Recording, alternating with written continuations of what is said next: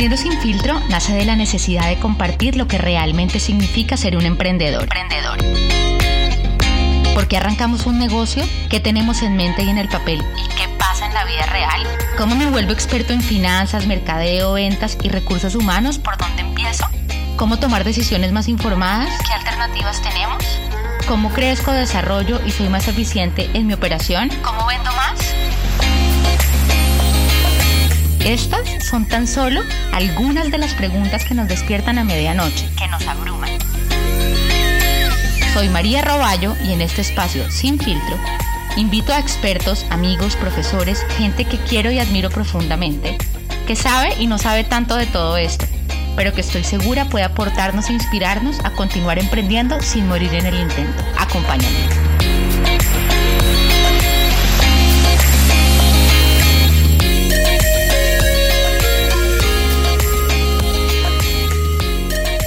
Hola, hola mundo, bienvenidos al tercer episodio de Emprendiendo sin filtro. Hoy hablaremos de ese momento en que fuimos capaces de decir, esto no es lo mío, y nos pusimos en la tarea de emprender. Y es que entre más conozco historias de emprendimiento, me doy cuenta que para lanzarse al vacío hay que amar lo que se hace, para así no odiar los lunes, no esperar impacientes a que llegue el viernes y no trabajar solo por dinero. Emprender fue por mucho tiempo un sueño casi inalcanzable, pues nos enseñaron que para pensar siquiera en considerarlo, Teníamos que contar con un gran capital y en lo posible una investigación casi científica de la competencia.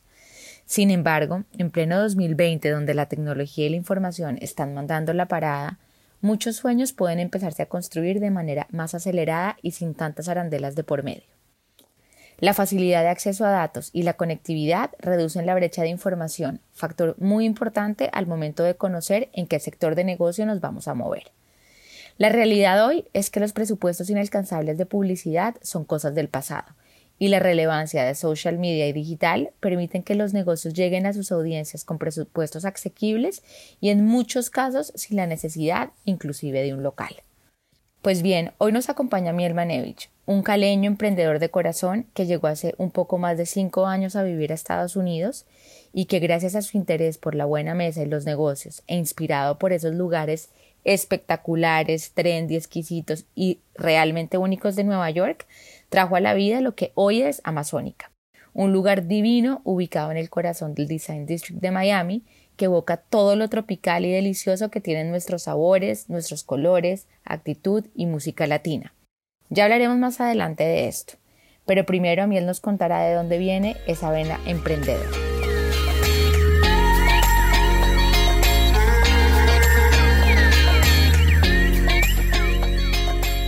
Mi camino al emprendimiento se dio muy natural. Como te digo, vengo de una familia donde mi papá es emprendedor, digamos que es serial. Em, no sé si se puede decir así en español. ¿Existe ese término o no? ¿Como serial entrepreneur?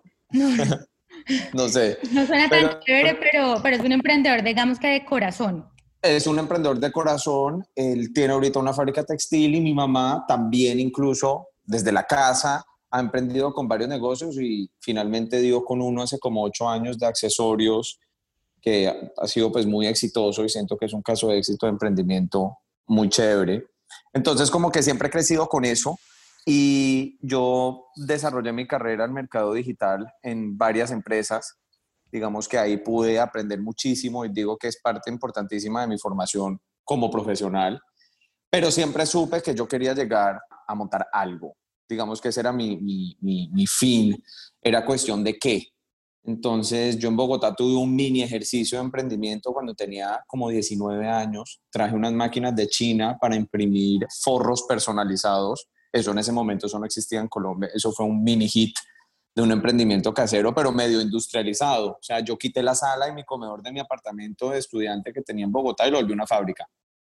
Entonces eso fue como mi primera experiencia, me encantó toda la plata me la gasté, toda, desde el último peso, o sea, todo me lo gasté en darme gustos, pues tenía 19, la verdad, fue un poco irresponsable en ese sentido, pero me encantó, o sea, digamos que me encantó y ya después acá en Estados Unidos se me empezó a ocurrir la idea de Amazónica, que pues finalmente pude ejecutar.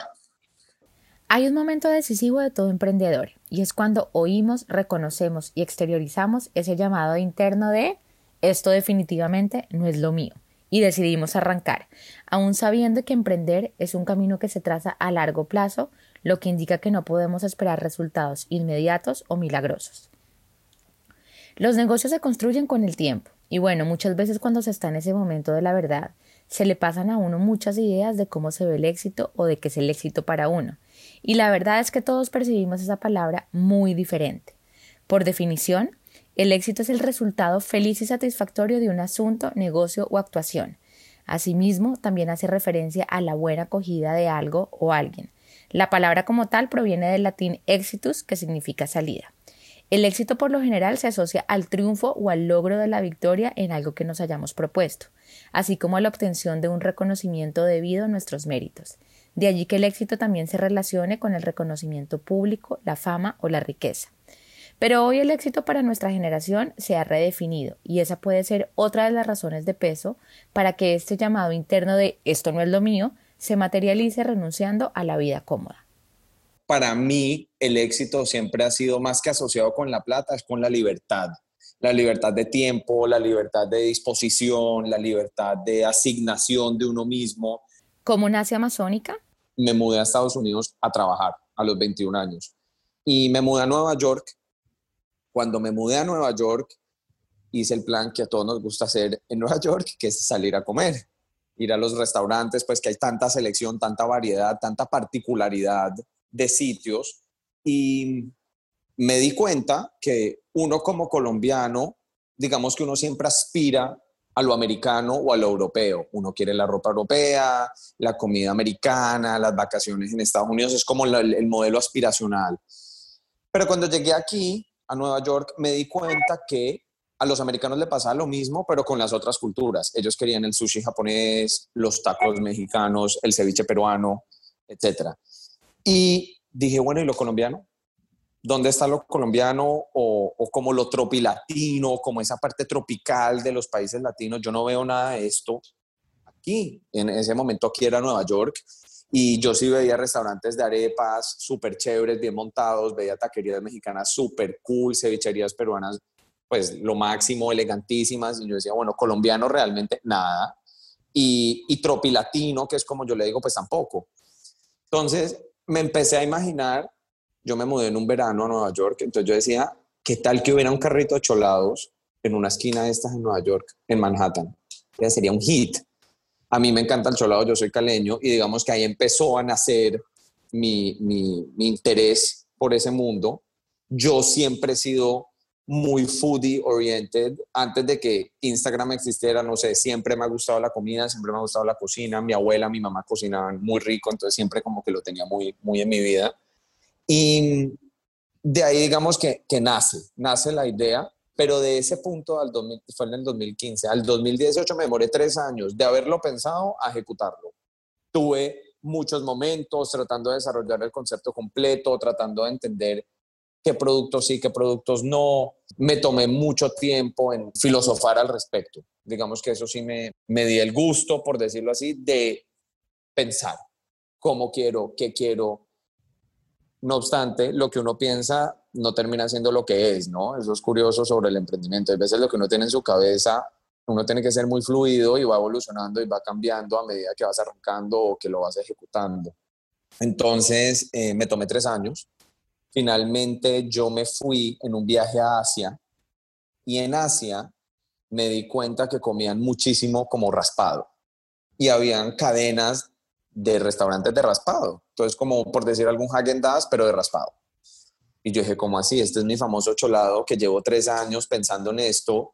Si es un modelo de negocio que se podría hacer, los sabores latinos me parecen mucho más ricos que los asiáticos en términos de frutas y contrastes dije, no, llego a Miami ahora sí a montarlo. Y llegué súper animado de ver que había negocios como semi parecidos en otras partes exitosos.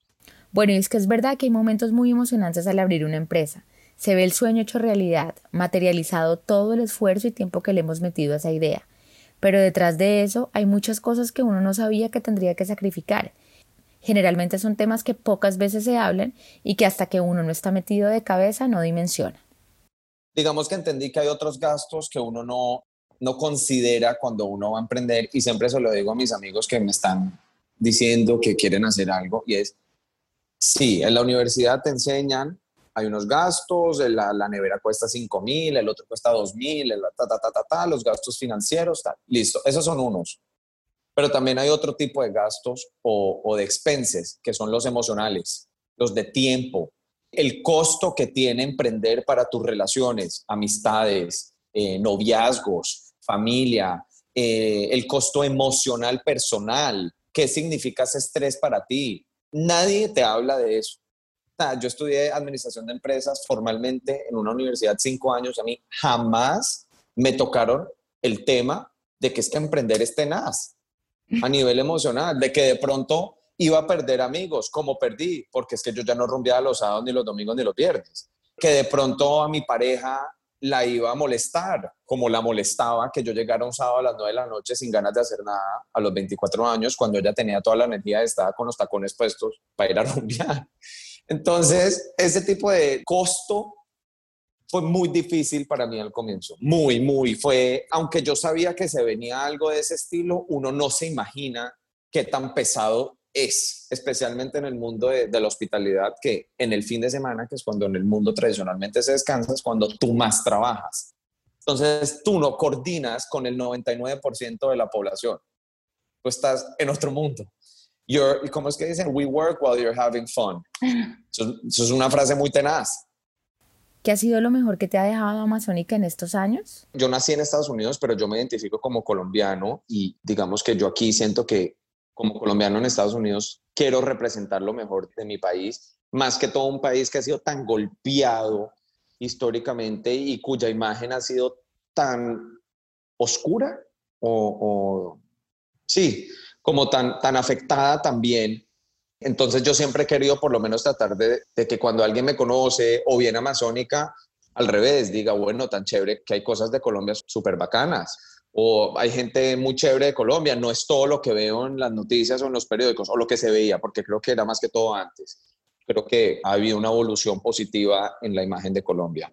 El punto es que cuando montamos Amazónica, yo gran parte de lo que quería era que un bocado a la vez la gente cambiara su imagen sobre Colombia y Latinoamérica. O sea, que cada vez que probaras un cholado, que incluso es mi momento favorito en Amazónica en el día a día, es cuando viene un americano o un europeo que en la vida se ha imaginado un cholado y se atreve a probarlo y lo prueba. Y verle la cara para mí no tiene precio. Creo que esa es mi, mi gratificación más completa es, es ese momento porque siento que genera un cambio. Siento que la próxima vez que esa persona vea el nombre Colombia en un periódico o hable de Colombia con alguien, va a incluir este momento.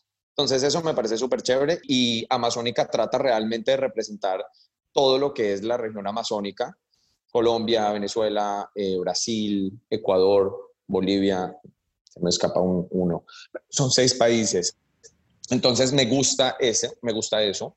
Un momento que fue súper importante para mí fue cuando el Molde Aventura, al año de abrir Amazónica, nos escribe invitando a que por favor abriéramos allá porque la vicepresidenta del MOL había sido, digamos que fan de la marca y la conoció y le encantó. Entonces eso fue un momento súper importante para, mí, me pareció que validó muchísimo lo que era Amazónica. Yo nunca me imaginé en mi vida jamás que un mall como el de Aventura nos iba a, a buscar, mucho menos ellos a nosotros. Entonces como que, que nos pusieran al lado de Omega, al frente de Rolex, en la plaza central del mall fue wow. No, no puedo creer y he tenido clientes que han venido al mall de aventura y me dicen, nunca me dicen, nunca me imaginé estar comiéndome pan de bonos en, el molde de aventura. O nunca pensé que me iba a estar caminando en el molde de aventura con una olea. Y yo digo, pero es que yo, yo también pienso y me dicen esa frase, y digo, yo tampoco me imaginé ver a alguien en el aventura caminando con una olea. Nunca. Entonces, em, esos han sido pues como momentos muy especiales que, que, que, siento que han habido. No sé si en la parte personal que me preguntaste, como que qué he aprendido de mí, he aprendido que soy perseverante, yo no sabía eso. Yo no, yo no conocía ese, ese lado mío, yo no conocía que yo tenía como esa capacidad de aguante ante tantas, pues, momentos, crisis, no sé, eso digamos que ha sido interesante ver y, y sí me ha cambiado la vida por completo. Me ha cambiado mi definición del éxito, me ha cambiado mis asociaciones personales, me ha cambiado mi ética de trabajo, me ha cambiado cómo percibo los negocios, cómo percibo el éxito, ha sido transformador. Y, me gusta, algo positivo que también le meto ahí es que me gusta que al figurar de alguna, de alguna manera como un emprendedor exitoso joven, he podido ayudar a otros emprendedores jóvenes contándoles mi historia, contándoles sugerencias. De verdad me gusta, por ejemplo, participar en algo como eso porque quiero ayudar, quiero compartir información que a mí me hubiera gustado escuchar. A mí él compartió con nosotros tres puntos que deben tener todos los emprendedores para sacar su negocio adelante. Coincido contigo totalmente en la pasión. La pasión es lo único. O sea, si uno no ama lo que está haciendo, ante cualquier irregularidad o obstáculo vas a parar. Entonces necesitas sentirte completamente apasionado por lo que sea que haces, porque ese es la gasolina del emprendedor, es la pasión. O sea, eso es lo que te lleva de A a la Z, punto. Entonces, pasión, importantísimo. Segundo, diría que coraje, hay que ser valiente, o sea, pasan muchas cosas todo el tiempo, no necesita pasar una pandemia para que pasen cosas. Eh, hay problemas con los clientes, hay no sé, en mi caso se me inunda el local, no sé, pasan mil cosas. Hay que tener coraje, hay que asumir cada cosa con valentía, saber que todos los problemas que pasan realmente se pueden resolver. Entonces yo siempre digo, no sé, a veces me llaman mis empleados como muy estresados, yo oigan, tranquilos, o sea, lo vamos a resolver. Nosotros afortunadamente no, no estamos operando a nadie. Entonces, em, no, no, es un hospital, no es algo así, entonces listo. Como que a mal tiempo, buena cara. Entonces, ese, ese me parece algo importante y tener la valentía también de probar tu suerte. Listo, tengo esta idea, me parece chévere, creo en ella, dale, hazlo. Uno tiene una vida, hay que dejarlo todo en la cancha, tratar y bueno, y si no funciona, no funciona y no pasa nada. Uno le tiene tanto miedo a ese fracaso y al que dirán y que se re y que entonces a mí el que fracaso, pues bueno, qué fracaso, pues sí, de pronto fracasé aquí, pero será un éxito en otra cosa. Entonces, el coraje me parece muy importante para cualquier emprendedor en varios sentidos. Y qué más me parece importante, así como yo creo que ser disciplinado. Uno, uno entra con esa imagen muy glamurosa del emprendimiento y, tú lo has mencionado varias veces con otro lenguaje en esta, en esta llamada. Uno piensa que emprender es, no sé, plata rápida, ser tu propio jefe, pasar delicioso, me tomo los días libres que quiera, voy y vengo, no sé, es como que como te lo pintan a ti Mark Zuckerberg, pues billonario antes de los 30. Y eso no es verdad. O sea, eso puede ser verdad, para muchos les pasa, a muchos más no, y la mayoría estamos en la mitad. Entonces, em, me parece como importante entrar con eso muy claro y como muy en paz. No sé, diría que, que esas tres cosas son las que más, más relevantes me parecen a mí para cualquier emprendedor hoy en día. Gracias a Miel Manevich por habernos compartido su historia e inspirarnos a intentar y creer sin tenerle miedo al fracaso. Por hoy quiero cerrar este episodio con una reflexión sin filtro para algún emprendedor que esté dudando sin seguir en este camino. Emprender es ser valiente, tener miedos, dudar, defender una idea, superar barreras, ser inconformista, estar abierto a las oportunidades, afrontar el fracaso, creer en el talento, tener voluntad, ser constante. El emprendimiento puede darte dinero y también un estilo de vida. De hecho, estas dos metas son las que persiguen muchas personas que deciden hacerlo. Pero el mayor regalo que puede darte, el mayor aporte y el mayor legado es otro, y estoy segura que podrás descubrirlo. Solo hay que perseverar. Emprender te dará la oportunidad de vivir haciendo lo que amas. Esto no es algo exclusivo del emprendimiento, pero sí es algo que podrás hacer con mayor libertad si emprendes a diferencia de cualquier otro lugar en donde debas respetar reglas que no siempre estarán alineadas con tu forma de ver el mundo. Por eso, no debes guiarte por la oportunidad, el mercado o el producto que te pueda dar más dinero, sino más bien por aquel emprendimiento que te permita disfrutar al máximo lo que más amas hacer en la vida. Emprender te obliga a aprender siempre. El camino del emprendimiento te dará muchas lecciones, lecciones para valorar, apreciar y adoptar y que irán transformándote en una mejor persona. No olvides, las grandes oportunidades nacen de haber sabido aprovechar las pequeñas. Feliz semana.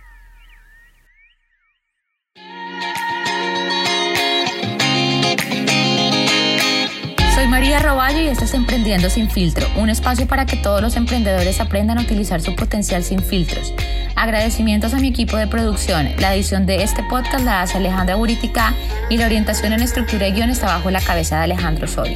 Si les gustó el episodio de hoy y creen que algún conocido, familiar o amigo le puede servir o interesar, por favor compártanlo. Síganos en Emprendiendo sin filtro. Nos oímos en el próximo episodio.